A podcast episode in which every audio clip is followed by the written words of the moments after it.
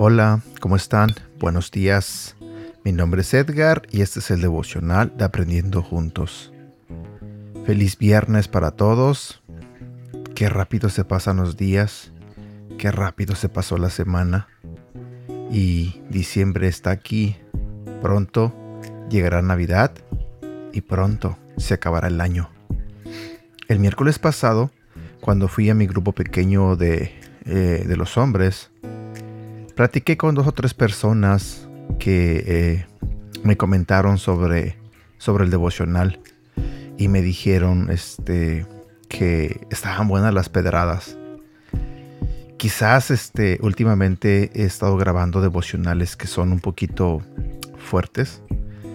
Y te voy a decir lo que le dije a, a esta persona con la que hablé.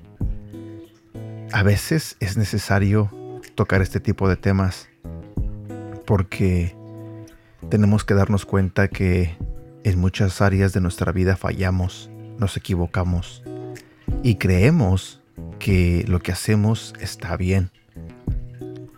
Hoy seguiré hablando sobre el tema de la culpa. Así que no pienses que te estoy aventando pedradas. No pienses que estoy grabando este devocional para mandar a indirectas. No, no lo hago con esa intención. Mi intención, y de todo corazón te lo digo, mi intención es que aprendamos. Porque créeme, no solo lo hago para que tú aprendas. Antes que nada, lo hago para que yo aprenda. Así que mi intención es que aprendamos juntos y podamos cambiar esas malas cosas que tenemos en nuestra vida.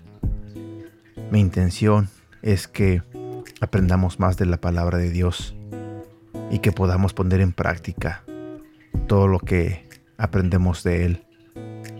Así que hoy voy a continuar hablando sobre la culpa y te repito, no estoy mandando pedradas.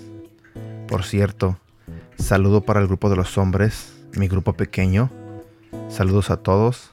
Creo que casi nunca he hecho esto de mandarle un saludo, pero ah, me encanta estar en mi grupo pequeño.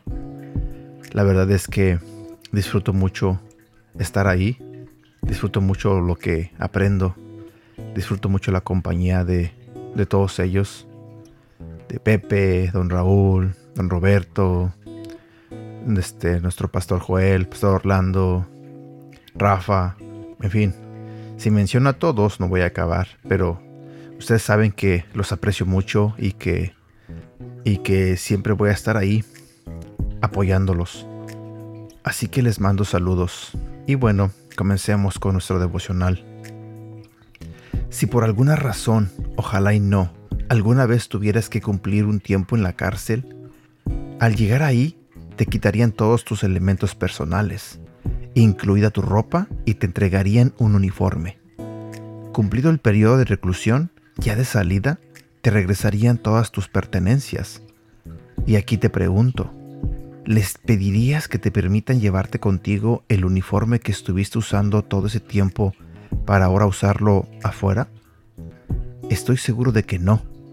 Pero eso es precisamente lo que muchas veces hacemos cuando donde luego de que hemos fallado, pecado o cometido algún error, hemos hecho lo necesario para corregir, que es arrepentirnos y asumir, y entonces logramos salir de la cárcel, pero vestimos el traje de presos, es decir, decidimos seguir llevando con nosotros el peso de la culpa. Estar escuchando permanentemente la voz de la acusación no es algo que proviene de Dios. Tu identidad no es la de un convicto. Te lo diré nuevamente. Estar escuchando permanentemente la voz de la acusación no es algo que proviene de Dios. Tu identidad no es la de un convicto. Si has buscado el perdón de Dios, eres libre y sí, puede que aún estés trabajando en resacir el daño hecho a otros. Pero no te esclavices a una identidad asociada a una falta. Una cosa es lo que hiciste y otra quién eres. Una cosa es quién eras antes y otra quién eres ahora. Hay una gran verdad espiritual en todo esto del peso de la culpa. Como ya vimos, Cristo es nuestro abogado defensor. Él está para defendernos, propiciar la resolución y encontrar nuestra libertad. Pero por otro lado, también hay una parte acusadora. Satanás no solo es el enemigo de nuestras almas, sino que también es nuestro acusador. Él es padre de toda mentira, así que en su intención de destruir tu alma, usará las falsas culpas para mantenerte oprimido y atado a la idea de que no has sido perdonado y de que no vales nada. Él pretende que te mantengas usando para siempre el uniforme de preso cuando de hecho ahora has sido vestido con ropas nuevas, unas que dicen libertad. Tienes una nueva identidad en Cristo, la del Hijo y la del libre. No eres esclavo de la culpa, por lo tanto, no tienes que cargar con ese peso encima. Y sí, puede que te hayas equivocado y en el futuro vuelvas a hacerlo, pues lo que te corresponde hacer es arrepentirte, esforzarte por cambiar, procurar y permitir la obra transformadora y santificadora del Espíritu Santo en tu vida y solucionar lo que tengas que solucionar. Vive tus procesos, sabiendo que la meta no es solo arreglar todo con los demás, Dios y la gente, sino también dejar de latigarte permanentemente. Versículo para recordar, Juan capítulo 8, versículo 42 al 44. Jesús les respondió, si en verdad Dios fuera su Padre, ustedes me amarían, porque yo vengo del cielo, donde está Dios. Yo no vine por mi propia cuenta, sino que Dios me envió. Ustedes no pueden entender lo que les digo, porque no les gusta escuchar mi mensaje. El padre de ustedes es el diablo, y ustedes tratan de hacer lo que él quiere. El diablo siempre ha sido un asesino y un gran mentiroso. Todo lo que dice son solo mentiras, y hace que las personas mientan. También quiero compartir contigo lo que dice la Biblia en el libro de Juan, capítulo 10, versículo 10.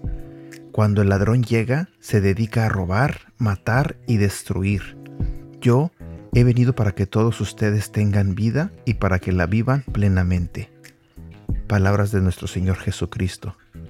Si yo te hiciera una pregunta y te dijera, basado en lo que dice nuestro devocional de hoy, ¿quién es tu Padre? ¿Dios o Satanás? La vida que llevas, cómo eres, cómo piensas, refleja que Dios es tu Padre? Yo sé que es una pregunta un poco fuerte, pero a veces es necesario pensar y reflexionar. Y como te dije, necesitamos hacer cambios, cambios buenos, cambios positivos, cambios que reflejen que en verdad de todo corazón creemos en Dios y que lo reconocemos como nuestro Padre. Espero que este devocional te haya gustado. No olvides compartirlo. Que tengas un bonito día y que Dios te bendiga. Cuídate.